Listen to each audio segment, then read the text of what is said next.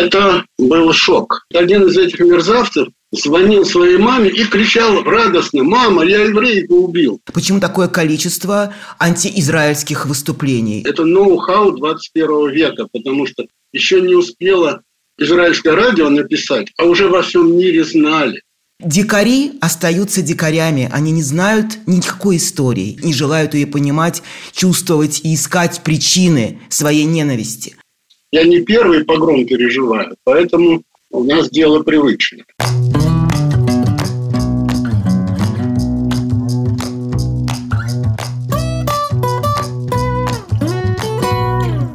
Добрый вечер, дорогие друзья, дорогие зрители, дорогие подписчики нашего канала. Это канал The Insider Life. Меня зовут Ксения Ларина. И, как обычно, каждую неделю у нас большое интервью с человеком, чье мнение нам важно. И, надеемся, эти люди вам тоже интересны. Наш сегодняшний гость – писатель, сценарист, публицист, журналист Эдуард Тополь. Эдуард, приветствую вас. Здравствуйте.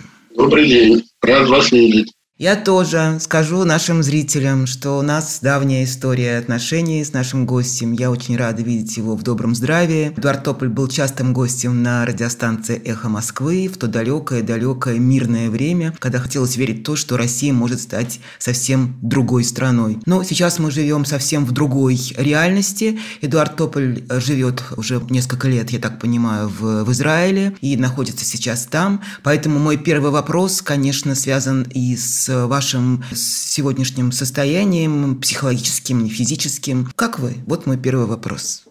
Это был шок 7 числа для всей страны и для меня тоже, естественно. Я живу в центре государства Израиль, и это событие, граница с Газой от меня на 94 километра. То есть вот на юг 94 километра и на север, там, не знаю, 100 километров, вот и все государство а меньше Московской области. Это все лично, персонал, это все ну, рядом. Когда стреляют ракеты, до нас пока не долетело. Но мы можем видеть и слышать, как в Тель-Авиве кто-то взрывается. В прошлый раз, когда было очередное осложнение ситуации, они стреляли, то это взрывалось просто у нас над головой. Я не первый погром переживаю, поэтому у нас дело привычное. Видно по мне, наверное, как я вы уже сказали, что не первый раз переживаете погром, и я читала в ваших колонках э, и ваших постах, вы вспоминали Полтаву 53 года, когда вот были те самые еврейские погромы на фоне дела врачей. А сейчас э, можно сказать, что еврейские погромы пришли в мир. И мой вопрос такой к вам, Эдуард. Вас не удивила реакция вообще общества? Почему, как вы отвечаете на этот вопрос, я имею в виду в мире, почему такое количество антиизраильских выступлений. С чем это связано? Это связано с тем, что мы живем в 21 веке. Потому что когда были погромы в Украине, например, Богдана Хмельницкого, то не было такой связи. Погромы уже кончились, когда об этом узнали в Польше или в Москве. И тут как бы не было синхронной реакции. И даже когда был Холокост, и немцы сжигали моих недалеких предков в то были еще блокированы информационно страны. И кроме того, мир не был так настроен связями, чтобы мгновенно везде реагировать. И поэтому не было демонстраций арабских в защиту, поддержку сжигания евреев в Освенциме. И не было международных фондов помощь мирным жителям Берлина. Это ноу-хау 21 века, потому что еще не успело израильское радио написать, а уже во всем мире знали потому что это же смс это по интернету, разлетается мгновенно. Понимаете, дело в том, что приличный человек не станет делать фейки. Приличный человек, он спокойно относится к, во всяком случае, трезво и нормально себя выявляет. Агрессивно всегда работают люди плохой репутации. Поэтому немедленно возбудились все антисемиты мира. А у нас большой опыт общения с разными народами. Если, например, начать с самого начала, с Александрийского подрома, вот все время спрашивают, а почему евреев все не любят? Почему евреев все ненавидят? А очень просто. А удачливые люди, успешные. Про Полтавский погром – это отдельная история. Первый погром случился в Александрии в 1938 году нашей эры, через 38 лет после рождения Иисуса Христа. Римляне завоевали Александрию в 30 году, в основное население Александрии были греки и евреи. Причем греки до завоевания римлян были в привилегированном положении. Они же эллин. У них были всякие льготы, преимущества. Они были граждане, единственные граждане страны. А что это означало?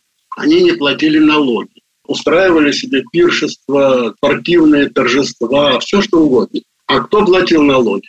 А евреи платили налоги и другие нации. Ну, это был э, конгломерат. Но когда римляне завоевали Александрию, они уравняли евреев в правах с греками. Они разрешили еврейским детям или молодежи учиться в гимнасиях.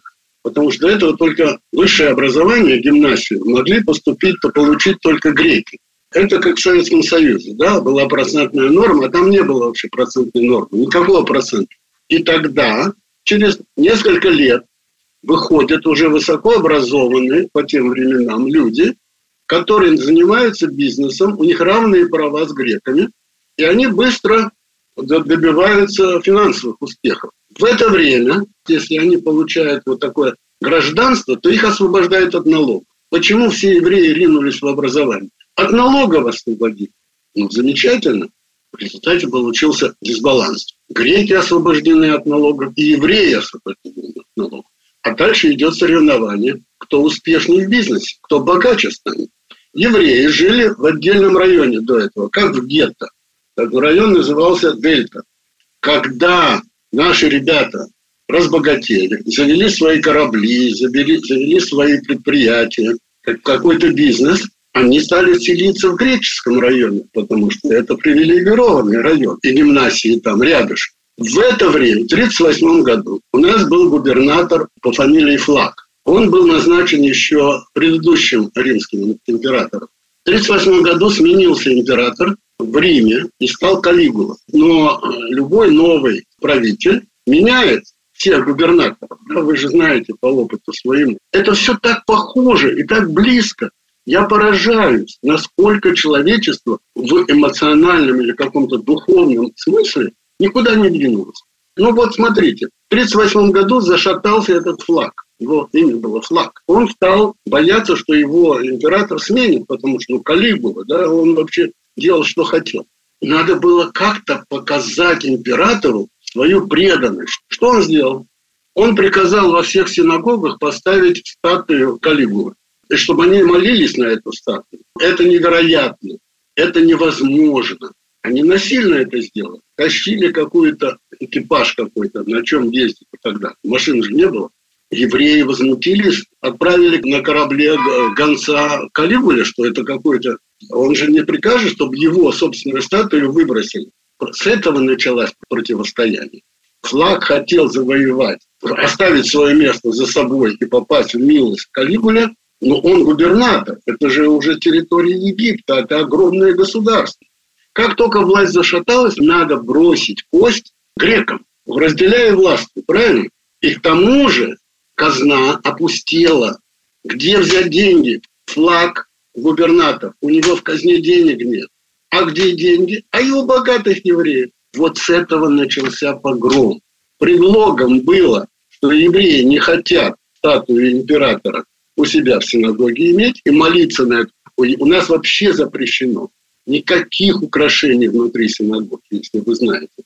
Ты с Богом напрямую общаешься, у тебя нету идолов, которые ты обожествляешь. Равин, он учитель, он может только толковать еврейское учение, там Талмуд, Тору и так далее. Но мы ему тоже не поклоняемся, мы с ним советуемся, он мудрый, он старший, он опытный, это версия историческая от э, Эдуарда Тополя, и тут такая штука, уважаемый Эдуард. Исторические аналогии, они работают, когда мы пытаемся объяснить, почему вновь все повторяется. И в отношении еврейских погромов, и в отношении вспышек антисемитизма, и в отношении совершенно кровожадных, э, безжалостных нападений на мирных граждан, и в отношении войн захватнических, которые вот мы сейчас переживаем. Сначала Украина, теперь э, Израиль, и это страшно за этим наблюдать. Но люди, которые это делают, которые эти преступления совершают, они это делают не потому, что когда-то в 1938 году нашей эры греки взбунтовались против евреев. Это делается по другой причине. Дикари остаются дикарями. Они не знают никакой истории, не желают ее понимать, чувствовать и искать причины своей ненависти. Это кроется где-то здесь. Вы сами сказали, когда сейчас рассказывали эту подробную историю истории из истории, что в этом смысле человечество ни в коей мере не выросло, не повзрослело, не поумнело – с чем вы это связываете? Почему мы, как вы сами сказали, в 21 веке опять сталкиваемся с 38 годом нашей эры? Как это может быть? Очень просто. Что такое 2000 лет для истории? Ну, миг. Если я считаю свою жизнь длинной, то с точки зрения э, мировой истории это миг. Если вы посмотрите все погромы, неважно чьи, еврейские погромы, погромы чернокожих в Америке, только что в Дагестане, Грабежи. Спокойно можно грабить. Что сделали в Дагестане с аэропортом? Разграбили весь аэропорт. То есть евреев не было, бить некого было. Не было причины для погрома. Но вдруг там есть евреи, можно пограбить. Это с 1938 года в Александрии. То же самое. Что поразительно, я не знаю, зверством это трудно назвать, потому что звери такого не делают. Чтобы собрались белые медведи и пошли бить бурых медведей. Нет такого. Волки степные не грабят и не сжирают волков лесных. Значит, зверством это трудно назвать. Но то, что происходило в Александрии, один в один почти происходило у нас на границе. Не только грабили, не только убивали, а расчленяли тела. Тащили тело мертвого человека через всю Александрию.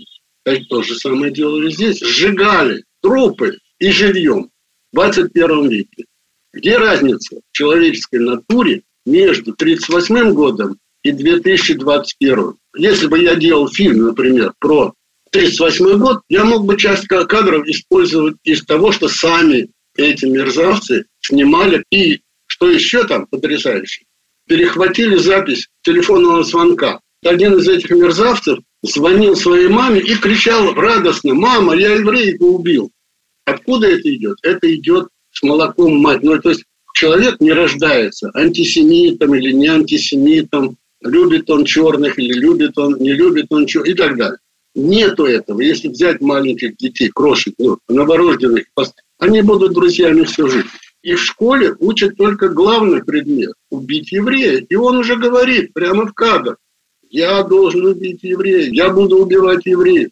Тут мы ликвидировали одного из командиров этой банды, его имя Джихад. Как вам нравится мама, которая новорожденного ребенка назвала джихад? А что такое джихад?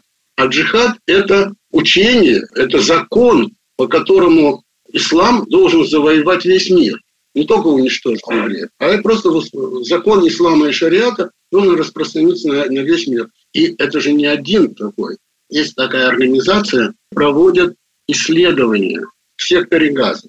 Выясняется, Значит, 78% населения Газы высказалось во время опроса за создание террористических организаций по типу логова львов, которые занимались только тем, устраивали теракты.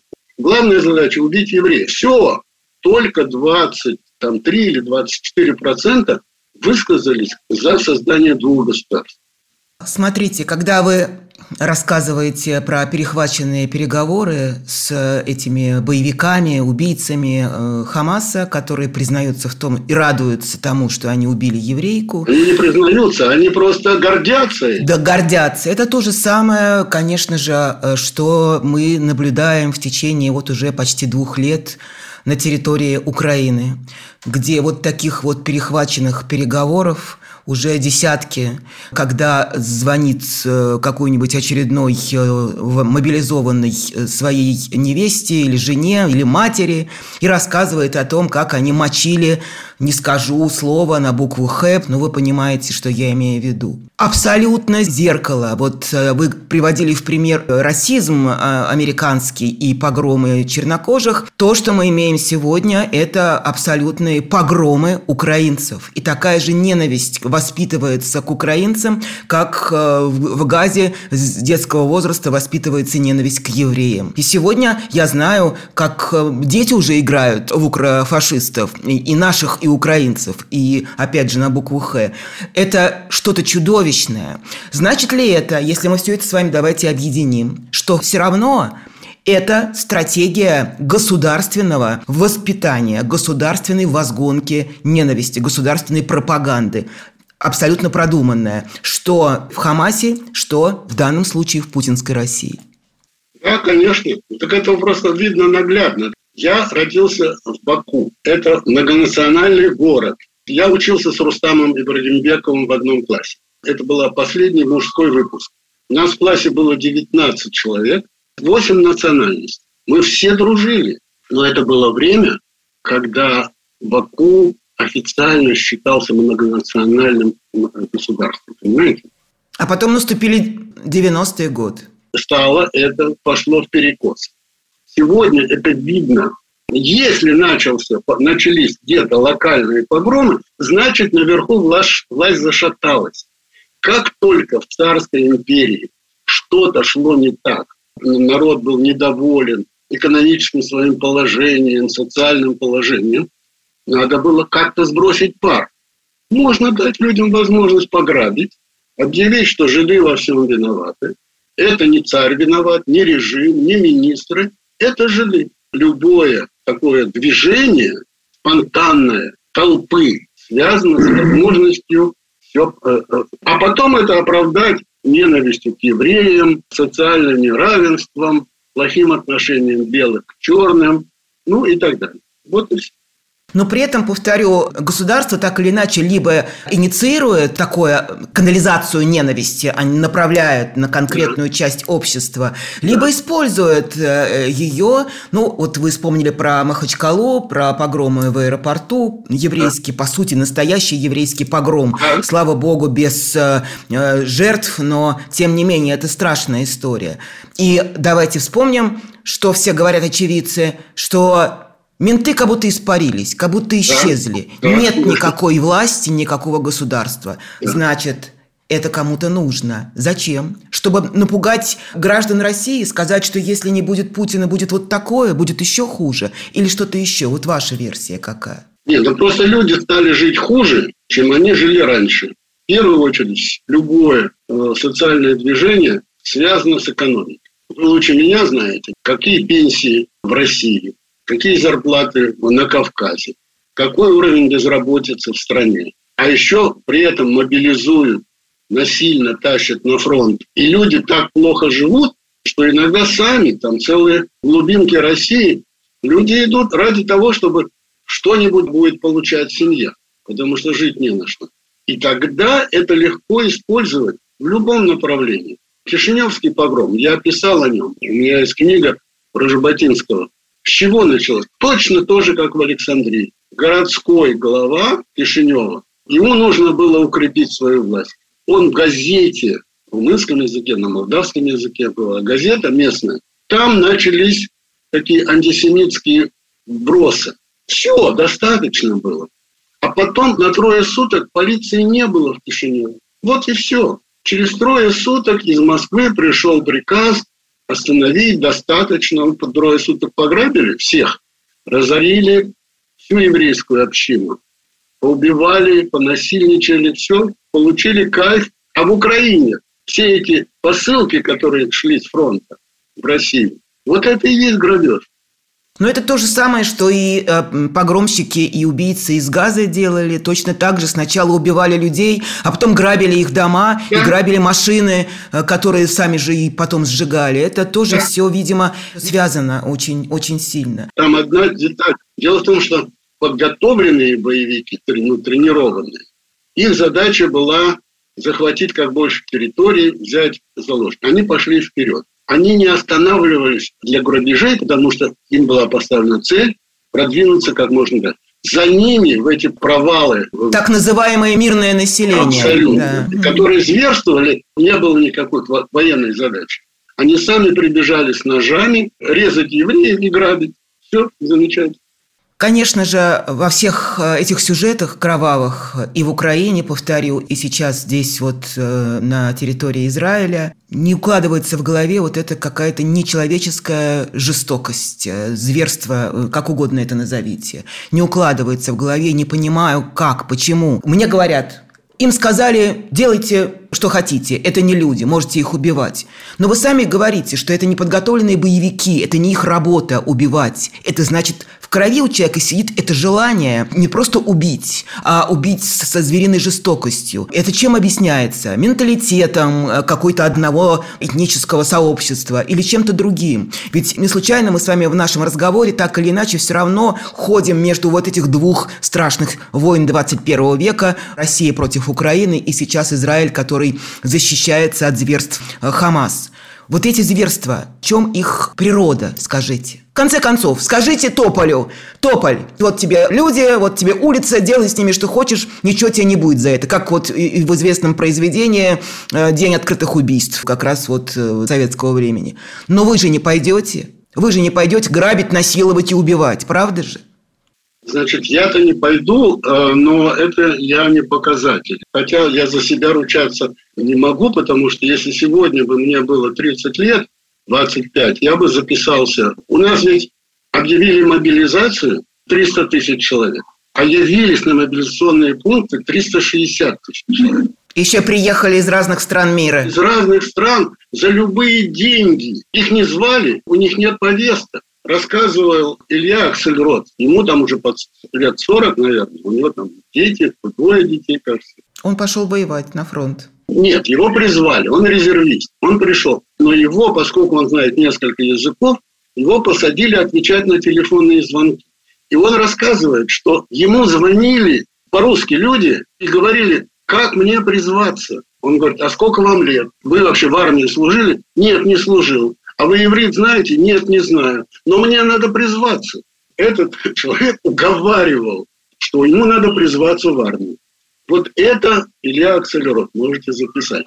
А что касается вашего коренного вопроса, главного вопроса, то я прочел на эту тему очень короткое и ясное объяснение, когда началась, а вот теперь в России стали печатать «Новый мир», если вы помните. И в «Новом мире» была статья Льва Самойлова, который археолог, и с 1937 года там, по 1953 он был в ГУЛАГе. Его мемуары начинаются с фразы, я почти дословно цитирую, запомнил навсегда. Он написал, я археолог, я всю жизнь занимался древностью. Я могу с уверенностью сказать, человечеству понадобилось 40 тысяч лет, чтобы прийти от дикого состояния в цивилизацию. Я когда попал в лагерь, я увидел, что человеку нужна одна минута, чтобы из цивилизованного состояния превратиться в дикаря. Звери. А еще психология толпы. Один я не пойду грабить, но когда толпа несет, у толпы общая психология. Это, я не знаю, изучено кем-то или нет, но в кинотеатре, вы возьмите, если я буду один смотреть комедию, ну, я так улыбнусь, да, какой-то шутки. А если вы в кинозале сидите, и вокруг вас 600-700 тысяч человек, и на, звучит та же шутка, и весь зал хохочет. И это психология толпы. Только может быть положительная, а может быть отрицательная. Но мы привыкли э, верить в интеллектуальное начало – и привыкли рассуждать на тему, что да, есть эффект толпы, а есть выход народа на улицы с какими-то конкретными требованиями и лозунгами.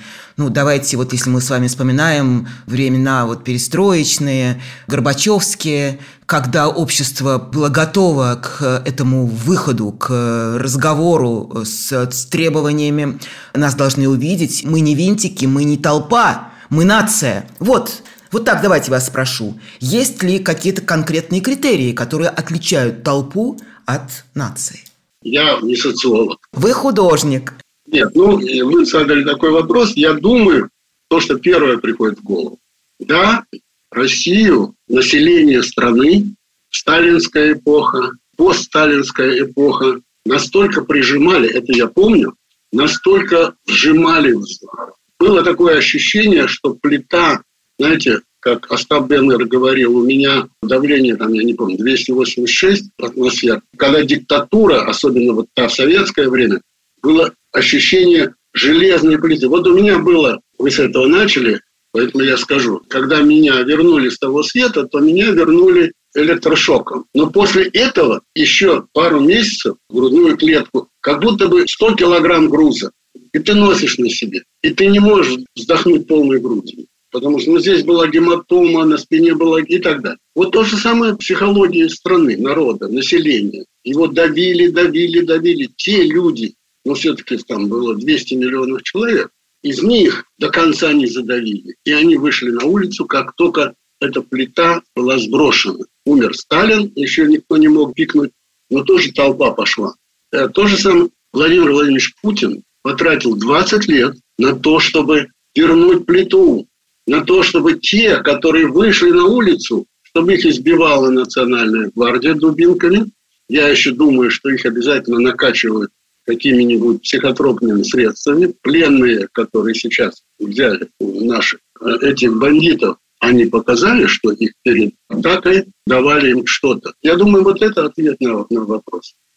Эдуард, не могу не спросить про Путина и вообще про российский путь. Извините, получился почти рифма. Путин и путь. Ваш читатель в России вы попали после вот как раз постперестроечное время, постсоветское, ну, наверное, в одно из самых таких время, время надежд, когда казалось действительно, что у нас может что-то произойти в России. Этого ничего не произошло. Ваш жанр сегодня, я имею в виду жанр политического триллера, политического боевика, это вот сегодня просто лежит э, на дороге, на любой улице российских городов. Этот э, сюжет для такого подобного романа.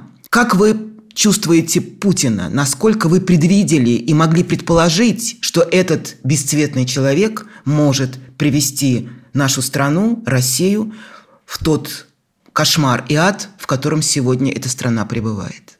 Я скажу вам честно, сначала я этого не ожидал. Но потом, когда были, я не знаю, помните или нет, на, меня произвело большое впечатление. Его самый первый выход публичный, я сравнивал первую реакцию на избрание президента Клинтона. Он давал интервью, у него журналисты спросили, а что вы сделали в первую минуту, когда узнали, что вас избрали президентом? В Америке же не то, что в России, никто точно не знает. В 12 часов ночи, когда по телевизору подсчет делан, тогда человек узнает, его избрали или не избрали. Вот у него спросили, он ответил честно. Мы с Хиллари бросились в кровать и стали хохотать. Это жулики только могут хохотать от того, что они надурили кого-то. И хохочут тогда. Что сделал Борис Николаевич первым делом, когда стал президентом? Вы должны помнить. Он уехал в Сочи, на две недели ушел в запой. Если вы не помните, проверьте. Верю. Что сделал Владимир Владимирович Путин первые дни когда он поехал в кресты, и было снято, как он шел. Он шел блатной походкой. Он показал этим в первую очередь. Он показал бандитам, что он кто. Это мое персональное объяснение на ваш вопрос. Тогда второй вопрос. Почему народ так полюбил его? Почему легли, почему под него легли так, с таким удовольствием? Это вы у себя спросите, вы русский человек. Почему вы у меня, евреи, спрашиваете про психологию русского человека? Я уехал из России 45 лет тому назад. Я уже не имею права писать ничего о России практически, потому что я там не живу. Ну, те, с кем я ходил в детский сад, их уже почти всех нет, даже Рустама Ибрагимбека. Поэтому на ваш вопрос поставьте этот вопрос перед своими русскими людьми, которые будут, потому что от еврея неправильно. Если я не живу в стране, я в Америке почти ничего не писал об Америке, потому что я себе говорил, я не ходил в детский сад, я не знаю психологии американца, я не имею права. Я сегодня уже не имею права. Я написал книгу, она называется «Кремль уголовный. 57 кремлевских убийств». За время 19 года по 91 из руководящего состава Кремля, то есть членов Политбюро, членов ЦК и Оргбюро, там было 270 или 230 человек в общей сложности. Из них 57 ушли на тот свет не своей смертью. А после них еще продолжается по сей день. Немцова убили, Пригожин вдруг пошел на Москву и тут же погиб, как польское правительство. Но это ваш вопрос связан с психологией нации, я не берусь, не хочу отвечать. Давайте так, может быть, вы и правы, но я имею в виду нацию и народ в, самом широком смысле этого слова, не с точки зрения, что называется, любимое выражение всех властителей э, Советского Союза про титульную нацию. Мы же с вами все равно советские люди.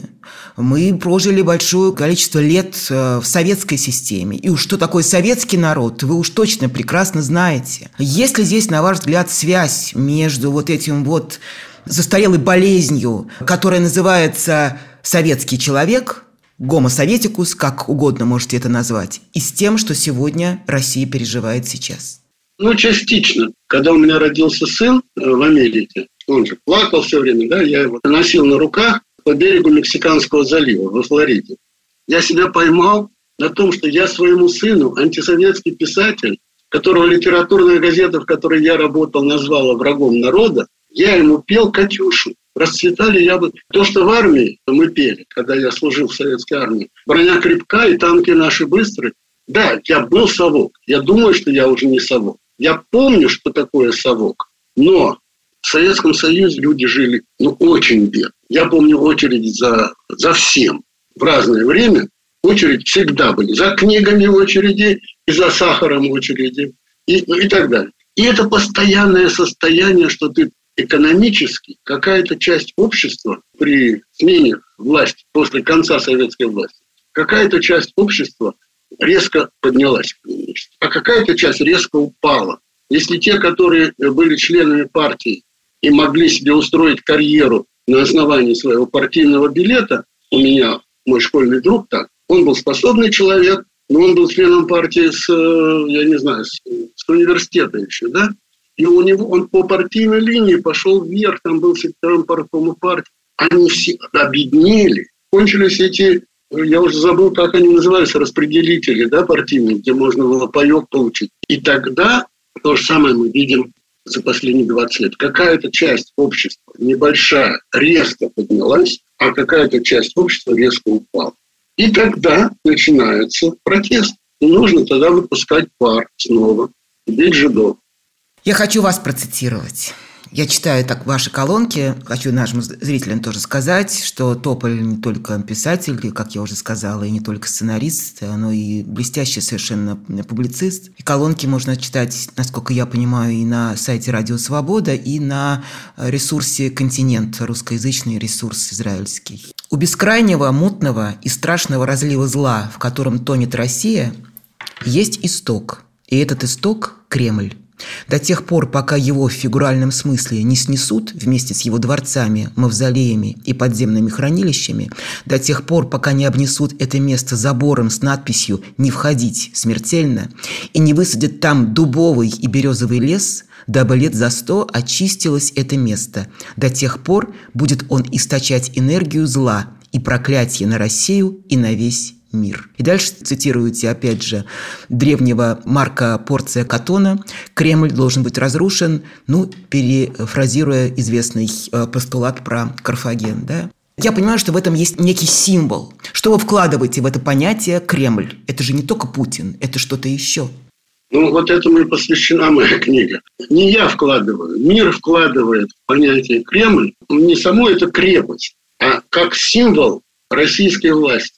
Он был символом царской власти, он стал символом советской власти после переезда до Ленинского правительства в 19 году. В любой стране знают слово «Россия», знают слово «водка» и знают слово «Кремль». А когда-то было слово «перестройка», было очень модно. Нет, ну было, я свидетель просто. На Таймс-сквере было табло такое электронное, гигантское, и бежало слово «Горби».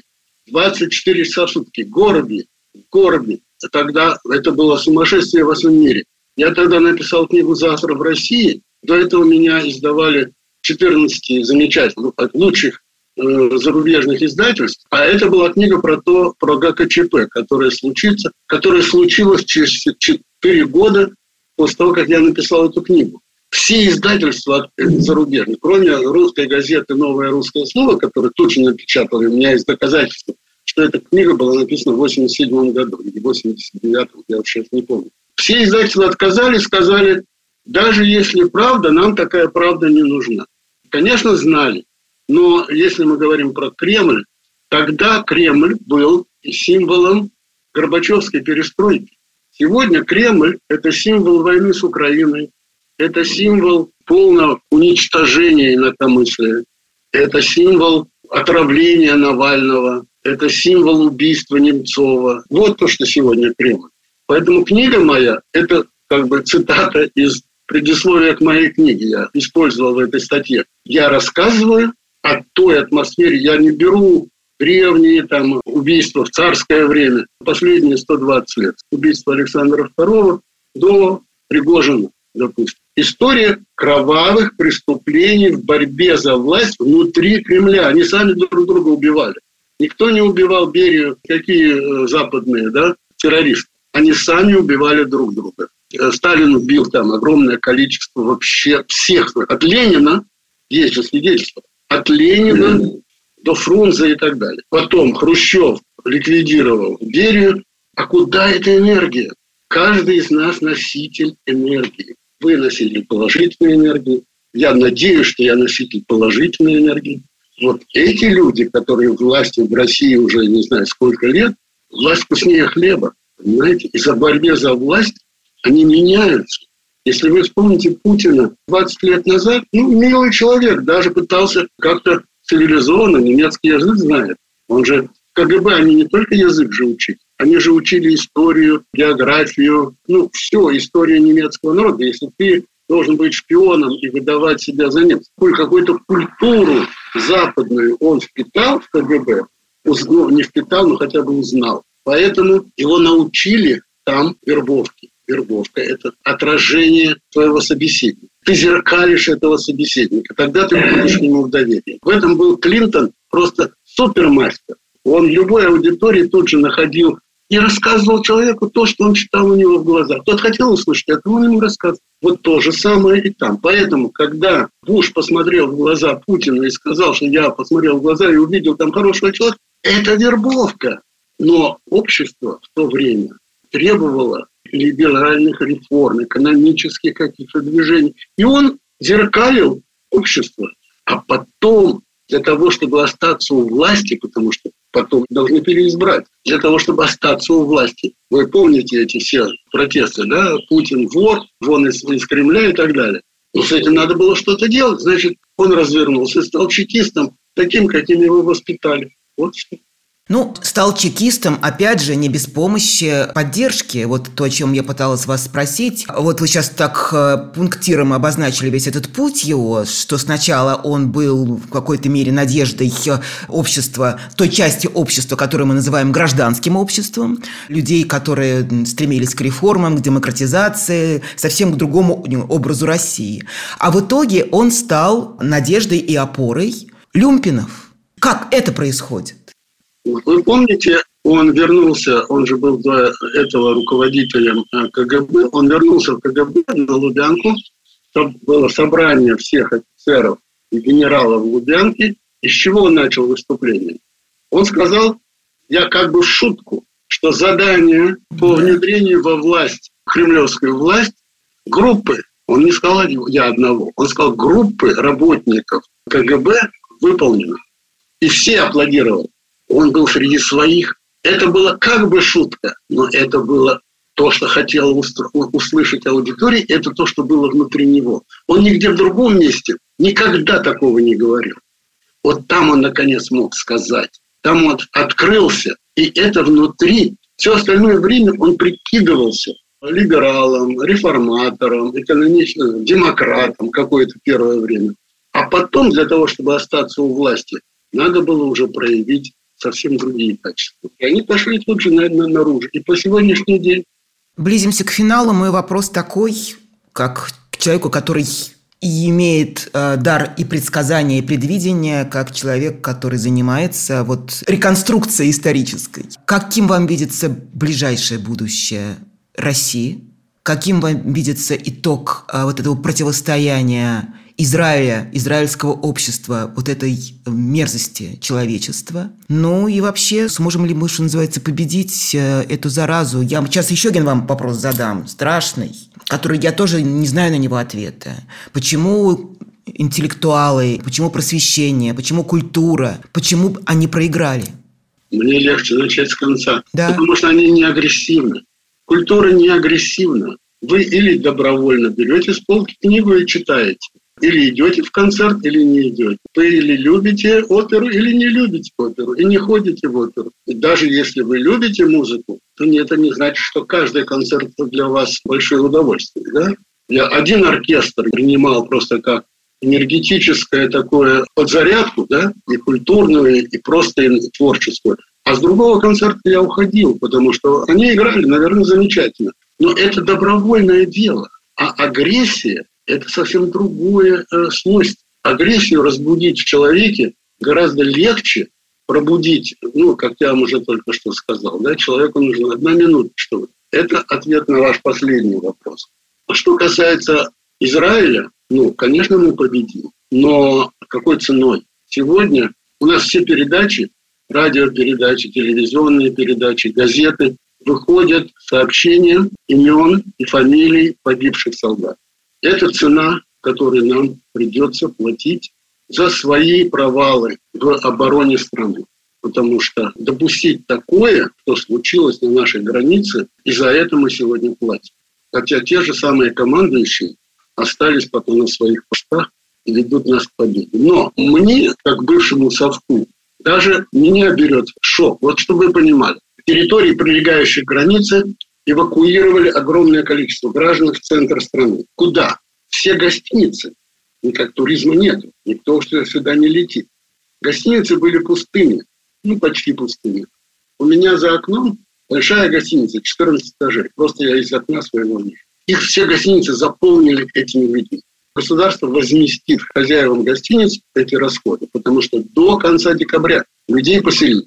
На пятый день за окном вдруг джаз-концерт. Хороший джаз, настоящий джаз. И поют американские песни. Мое, так сказать, вторую родину, да? Мы с женой, она говорит, пойди посмотри, что это такое. Я думал, что это включили ну, просто э, радио, да, какой-нибудь динамик. Под балконами этой гостиницы джазовый концерт, настоящий джазовый оркестр, два певца, ну, певец и певица, для того, чтобы поднять им настроение как-то, понимаете, да? Но вот это настроение страны. Поэтому мы победим. А что касается России, сколько человек уехало из России сейчас за последние два года? Уехали лучшие люди, молодые, энергичные. Я просто здесь вижу, как этот анекдот есть, что общее между российской мобилизацией и э, израильской. Все мчатся в одну сторону, в Израиль. Но это же были дрожжи, на которых могла подняться российская экономика. Если они все, кто мог, Россию покинули, а те, кто не мог, уже в гробах или будут вот-вот в гробах, то на чем поднимется Россия? Такое количество за последние, не знаю, там 200 лет срезали постоянно лучшую часть российского народа, российской нации, русской нации, если есть такое определение, как будто бы специально у любого народа есть ресурсы.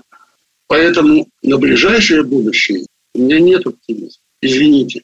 Спасибо большое, дорогой Эдуард. Я вам желаю пережить и это – поскольку у вас много чего, вы, как сказали, у всех пережили, и это переживете.